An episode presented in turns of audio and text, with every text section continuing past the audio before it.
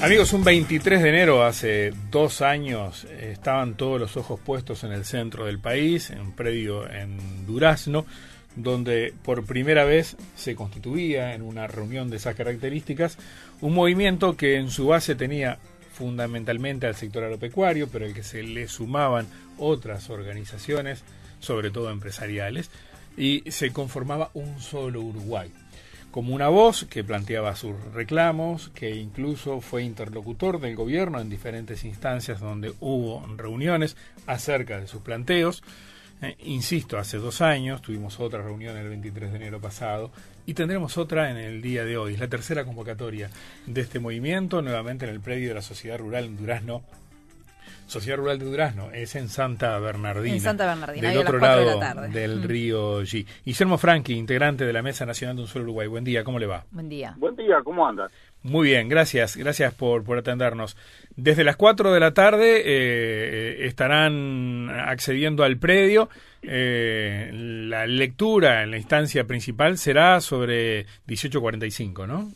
Bueno, sí, son son estimativos. Primero que nada, este, el acceso al predio está desde la mañana, eh, se modificó el entorno para, para tratar de hacerlo un poco más soportable. Tuvimos las dos concentraciones anteriores las hicimos en, en un potrero a rayo del sol y la verdad que el predio de Santa Bernardina tiene este, áreas sombreadas muy muy grandes y bueno, este año se, se modificó justamente para que la gente pueda estar más cómoda, ¿no? Entonces, este, desde, desde la mañana, desde el mediodía, aparte eh, va a haber servicio de venta de bebidas, comidas, o sea que todo aquel que quiera no aglomerarse, este, como pasó por ejemplo el primer año, puede ir llegando cuando guste. Y bueno, sí, hay un par de, después de iniciado, después de las 16, obviamente esa es la hora que estamos intentando de que ya esté todo el público. Eh, va a haber un par de, de oratorias previas con, con algunos expositores que, pretendemos que, bueno que tengan su voz y, y luego este luego de esas oratorias la el mensaje del, del movimiento a través de, de la lectura de una proclama y ese mensaje, eh, Franchi, ¿qué características va a tener teniendo en cuenta que estamos en plena transición de gobierno? Claro, pero de los temas, este, mire, la convocatoria para este año ha sido por los cambios necesarios, cambios que el movimiento los viene poniendo arriba de la mesa desde enero del 18. Eh, obviamente que estamos en un momento muy particular, estamos en un momento de transición, eh, ya hubo una elección, eh, mayoritariamente la gente, aunque haya sido por poco margen, pero mayoritariamente como en, como en el juego de la, de la democracia la gente optó por, por un cambio. Y bueno, y esos cambios, este, que muchas veces y muchos de ellos fueron levantados por por los actores políticos, sobre todo los de que hoy acceden al gobierno, los de los diferentes partidos, este, escuchamos en la campaña y bueno, hoy queremos este, reafirmarlo, queremos que, que, se siga hablando de ellos y sobre todo que se empiecen a implementar a partir de marzo. Eh, ustedes han tenido, o sea, la línea por la que van los reclamos que ha presentado un solo Uruguay eh, encuentran eco en algunas de las propuestas del gobierno electo, del que asumirá el primero de marzo. Podemos decir que eh, en el acto de hoy es un acto mirando hacia adelante sin críticas hacia el futuro gobierno. Bueno, lo que pasa es que no podemos criticar una gestión que no ha empezado. No, no, no, no, no. A ver, a ver, este, lo, entiendo, Frankie, pero sí conocen cuáles son las pautas, a eso me refiero. Claro, claro, bueno, pero sí, también, a ver, si, si podemos hablar de, críticas y bueno, que, que, se esté hablando hoy de un aumento de tarifas, eh, indudablemente que nosotros, este, hace dos años decíamos que Uruguay es excesivamente caro no solo para producir, sino también para vivir, esa carestía que imprime justamente el, peso del Estado a través de tarifas, impuestos, que no solo le pega al sector productivo, le pega a la familia, le pega al trabajador. Hoy podemos ver que básicamente los que están sustentando el gasto son eh, los impuestos al consumo.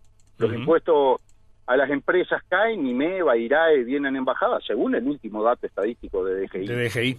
y, sin embargo usted tiene un incremento o, lo que están, los que se mantienen y, siguen financiando ese, ese mecanismo estatal son el IMESI, el IVA, el IRPF. Entonces, si hace dos años decíamos que Uruguay era, era, era caro, y no se ha abaratado absolutamente nada. Seguimos siendo caros, esto no hay ninguna duda. Por lo tanto, nosotros este, estamos en contra de un, de, una, de un aumento de tarifas a partir de marzo, porque no va a ser más que seguir pegándole a, aquel que puede generar este, puestos de trabajo y que se vuelva a, a, prender la maquinaria que tanto necesita este país para, para generar. O sea, que el Estado primero, que el ajuste fiscal se haga por reducción de gastos públicos, sobre todo todos los gastos superfluos que son enormes, y no por este, meterle la mano en el bolsillo a la gente nuevamente. Y después, que somos unos convencidos que la mayor recaudación para el Estado va a venir de, la reactivación económica y no de, de, al revés, de seguir aumentando los impuestos y las tarifas para que sigan cerrando empresas, por lo tanto, eh, es un ciclo muy complicado y, sobre todo el tema de se, nos ha comunicado por ejemplo en la reunión que tuvimos hace unos días atrás con que estaba esa que nos que nos citó el, propio presidente electo estaba la futura ministra de economía y nos dijo eh, no vamos a usar las tarifas públicas para financiar el gasto estatal. Simplemente la vamos a corregir ahora para que las empresas no pasen a ser deficitarias. Estamos de acuerdo. Ahora el ajuste tiene que venir por una reducción del gasto. Este, y, para nosotros no tiene otra lógica. Y, y, la economía funciona a expectativas, más allá de que tienen que estar funcionando los mercados y todo, pero si no hay una expectativa de cambio, si no hay una expectativa de, de, futuro, eh, nadie invierte ni reinvierte, o sea, todo el mundo se cuida para de, de, no meterse en, en generar nuevas inversiones o nuevos empleos y si sabe que, la cosa no va a cambiar mucho. ¿Y ustedes interpretan que a partir de las, de las propuestas y las señales que da el, gobierno que asumirá en marzo, eh, podemos hablar de un cambio de expectativas? Bueno, yo creo que sí. Bien. Yo creo que sí. este, creo que sí. Por lo menos se habla de muchas cosas de las que nosotros como movimiento social este, las venimos planteando. Y bueno, las expectativas están eh, en principio. Ahora, hay que ver, a medida que se asuma, cómo, cómo evoluciona eso y, qué medidas toma realmente el, el próximo gobierno, ¿no? Ah, y algunas que se conocen hoy, por ejemplo, en una entrevista que le hace el diario El País al presidente electo de la calle Pau, no se bajarán tarifas para sectores diferenciados, deben ser baratas para todos, dice la calle Pau. Pero es claro, es que tienen que ser baratas para todos, porque a ver, vamos, vamos a salir del sector agropecuario. Pensemos en el turismo, por ejemplo. Viene de dos años muy mal. Está bien que los países vecinos han tenido sus problemas, sobre todo Argentina últimamente, y a, partir de este año con, con, esta medida del dólar turista que, que volvió a pegar. Pero el problema más grave de Uruguay, que aparte por el tamaño, por la dimensión, por la poca población, por, por el volumen que, que, que imprime Uruguay, que es ínfimo, este, eh, tenemos que ser competitivos, porque justamente la industria turística, esa industria sin chimenea, es una industria que apuesta a una inversión enorme, a generar puestos de trabajo con, con, un grado de especialización y, permanente capacitación este, en atención a la gente. Entonces, este, indudablemente que hay que ponerse muy vaquiano, porque lamentablemente estamos perdiendo oportunidades, y justamente las oportunidades las perdemos por no entender lo que pasa hacia adentro, no buscar las, respuestas. ¿Qué le pasa la guerra comercial China-Estados Unidos? ¿Qué le pasa a Argentina con la inflación o con el dólar turista? ¿O qué le pasó a los brasileros? A ver, este, son cosas que no la vamos a poder eh, arreglar nosotros. Nosotros tenemos que ser lo suficientemente astutos justamente para ser competitivos. Y hoy una de las carencias más grandes que tiene Uruguay es la falta de competitividad en todos los sectores de la economía. Bien, por ahí van a ir las señales entonces en, la, en la proclama de hoy. ¿Hay alguna invitación especial a, sector referente, representante o integrante de, de eh, alguna línea política o de otra o de otras organizaciones para el día de hoy?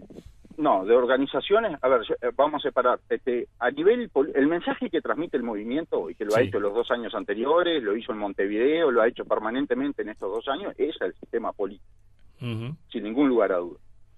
Eh, invitaciones a, actores políticos abiertas siempre. La verdad que nos hubiese encantado que en cada actividad del movimiento estuviesen presentes todos los partidos políticos, porque no es otra cosa que escuchar lo que dice gente y solamente gente que, que no pertenece, que no aspira a un cargo público, que no integra un partido político, que, simplemente son voces que se levantan desde los sectores este, productivos.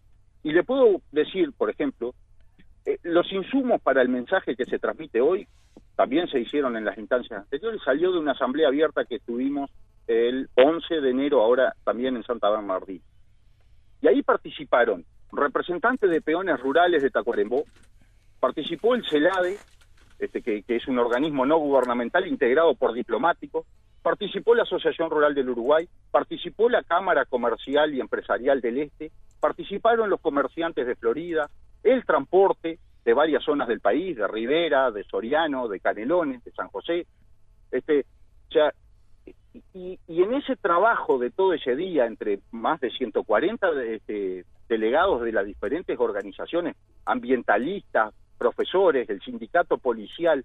O sea, de esa jornada de trabajo, lo que queda claro es que hay una preocupación en todos los sectores de, por lo menos por un momento o a nivel general, dejar lo sectorial o lo personal o lo, o lo directamente vinculado al rubro para reclamar y para proponer cambios este, a nivel país y, y, aparte convencidos de que son los cambios que nos afectan a todos, a los trabajadores a los empresarios, a los jubilados, a las maestras, absolutamente a todos. Bien, Guillermo Franchi, integrante de la Mesa Nacional de Un Solo Uruguay. Gracias por hoy. ¿eh? No, por favor, muchísimo gusto y, gracias a ustedes Hasta pronto.